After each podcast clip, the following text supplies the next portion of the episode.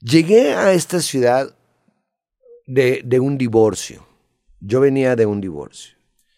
Había perdido todo. Traía una maleta con cucufato nada más. Ok. Eh, traía como tres pantalones, uno de vestir y dos de mezclilla. Me, me habían ido sin nada, cabrón. Venías de Ciudad de México. De Monterrey, de Tampico. Ah, de Tampico. De Tampico, de Tampico. Ya había tenido mi antro y le había, me iba muy bien y de repente, pau, y pierdo todo, güey. Todo. Y llego aquí a trabajar a Televisa, pero con, con este Héctor Martínez Cavazos, a, a su oficina. Y él no me pagaba directamente Televisa, me pagaba la oficina de él. Y yo no sé, a mí se me hace que él traía algunas broncas económicas, pero nos retrasaba los cheques. Y entonces yo no ganaba dinero ni en la televisora ni con él, y no tenía dinero, no tenía para comer, Roberto, para comer. Pero quebraste ahí en Tampico. Quebré, gacho. O sea, eh, me dejé el antro, se lo dejé a, a, a mi, a mi socio y lo, lo que pude rescatar. este, y no, no tenía, todo, o sea, de- dejé todo. Me vine con mi maleta, nada más. O sea, yo no quería nada Querías empezar otra vez. ceros. Y, y entonces me la vi muy difícil porque no tenía ni para comer, Roberto. A veces tenía el estómago pegado a la espalda. me había un taquero. Tú sabes, en la avenida Manuel L. Barragán hay unos tacos popos. Sí, sí, sí. Bueno, Que venden tacos de molleja muy buenos ahí. están buenos los taquitos. Yo vivía a tres casas. Un cuartito en donde tenía una cama, una estufa eléctrica, un servivar y una regadera con, con excusado. Ese era mi cuarto. Y, y en, en las tardes, cuando íbamos a una escuela, yo me robaba los canapés, porque íbamos a hacer premio al saber para radio y ponían canapés para, antes de que empezara el programa, hacían Sí, las sí. maestras ahí y me los echaba a la bolsa para cenármelos en la noche.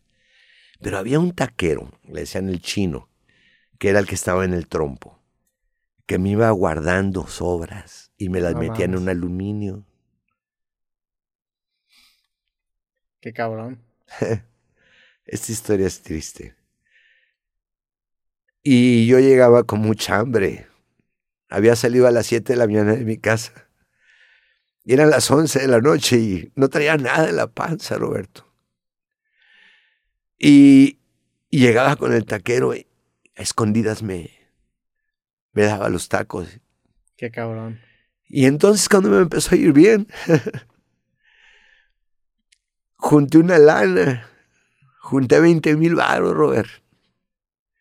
Y me fui a buscarlo para regalárselos.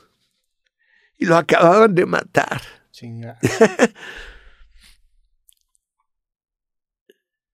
Le, roba- le querían robar una cadenita, güey. Y no se dejó, era bravo. Y lo picaron. Y nunca le pude dar las gracias. Es la primera vez que lo digo. Qué cabrón. Qué chingona historia.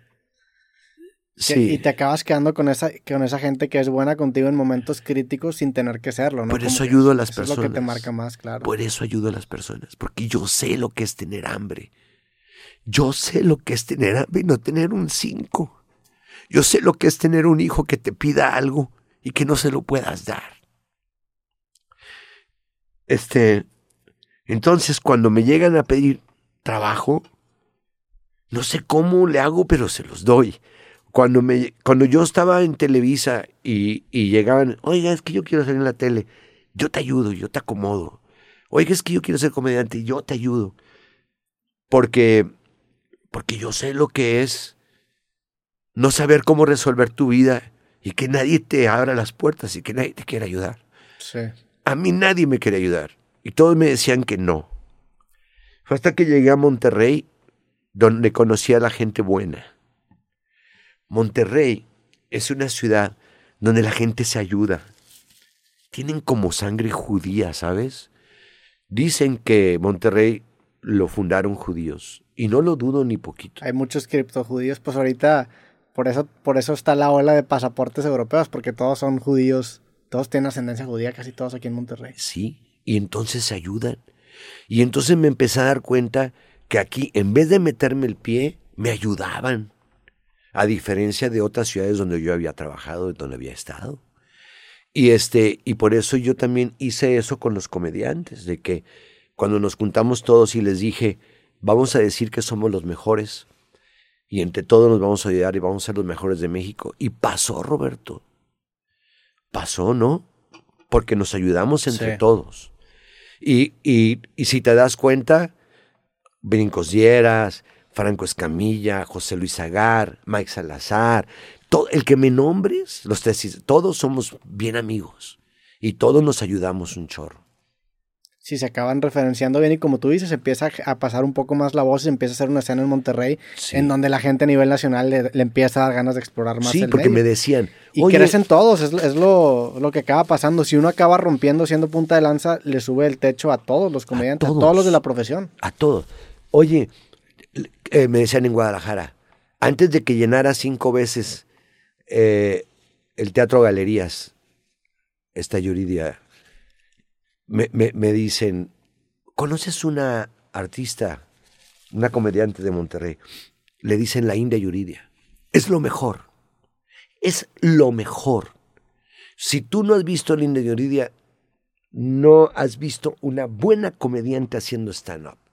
Neta, Burgos, neta, cabrón. Y es neta, Sí. neta, es, es lo máximo la chava.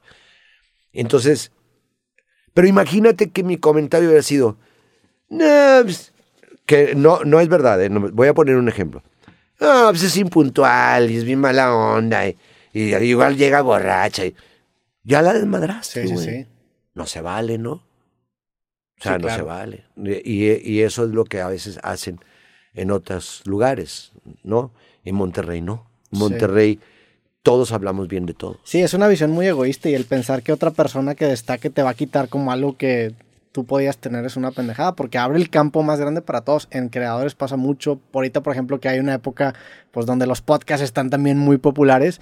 El hecho de que más gente conozca el formato es un chingo. O sea, yo me acuerdo cuando empecé a hacer podcast, tú le decías a alguien, oye, tengo un podcast y nadie, no- ni siquiera lo podían articular. Había podcasts independientes en México, pero el formato ni siquiera estaba popularizado. Y hoy en día que ya se populariza mucho, hay mucho más competencia. La neta es que todo el mundo crece. Y cuando rompes esa visión, te empiezan a pasar cosas buenas, porque también, pues la gente, y tú, tú dices mucho ahorita hablando que, que contaste la historia del taquero, este, que le dices que estás muy agradecido. Tienes una frase muy buena del agradecimiento, ¿no? El agradecimiento de la memoria del corazón. Sí. Creo que muchas, muchas veces la gente subestima lo que te da el estar agradecido, tanto en, en un plano personal, pero también lo que hace que las demás personas después hagan por ti, que te generas precisamente un grupo de amigos. Y otra cosa que siempre digo y, y lo diré siempre, que el amor es la respuesta. El amor es la respuesta, eh, ante todo y sobre todo, ¿no? Este, a tu trabajo, a tu familia, a ti mismo, ¿no? El amor es la respuesta. Este, cuando hay amor, pues, hay agradecimiento. Eh, también les digo que un niño feliz es un hombre bueno. Es bien importante que hagamos felices a los niños para que cuando sean grandes sean hombres buenos. Sí. Este, hablando de eso de, de la comedia, de, de que todos nos, nos hicimos grandes porque hablábamos bien de nosotros, no, aparte, no sé por qué sucedió ese fenómeno. Porque pudimos haber hablado muy bien de todos, pero si no hubieran sido buenos, Sí. no lo hubieran sustentado. Claro. Pero qué buenos comediantes hay en Monterrey, cabrón. O sea, la verdad se dio de repente, ¡pau! Pero ¿por qué? Fíjate, en un momento fueron los gruperos y se dio. Y salió una avanzada grupera bien cañona. Comediantes gruperos. sea, No, no, no, no, no. De música Ah, grupera. de, de música grupera. Luego salió una onda pop, donde que Plastilina Mosh, que, que Kinky, que este, el Gran Silencio, que los, ¿cómo se llama? El inspector, toda, toda esa corriente, ¿no? Y luego la de los comediantes. Y ahora influencers, o sea, pero corrientes bien fuertes de Sí. Monterrey. Bien raro, ¿no? Sí, también, pues es que te, te da, desde el acento, te da una perspectiva bien diferente a cómo acercarte, a- en el caso de la comedia, a la vida. O sea, es, hay algo, incluso no necesariamente de Monterrey, pero hay algo de no venir de la capital que te da ese, como ese acercamiento distinto que hace que resalte. Pero yo creo que ese fenómeno tiene que ver con que se ayudan. Sí, y la infraestructura de la ciudad, definitivamente. los gruperos se ayudaron entre ellos, los pop se ayudaron entre ellos, los comediantes se ayudaron entre ellos y los influencers se ayudan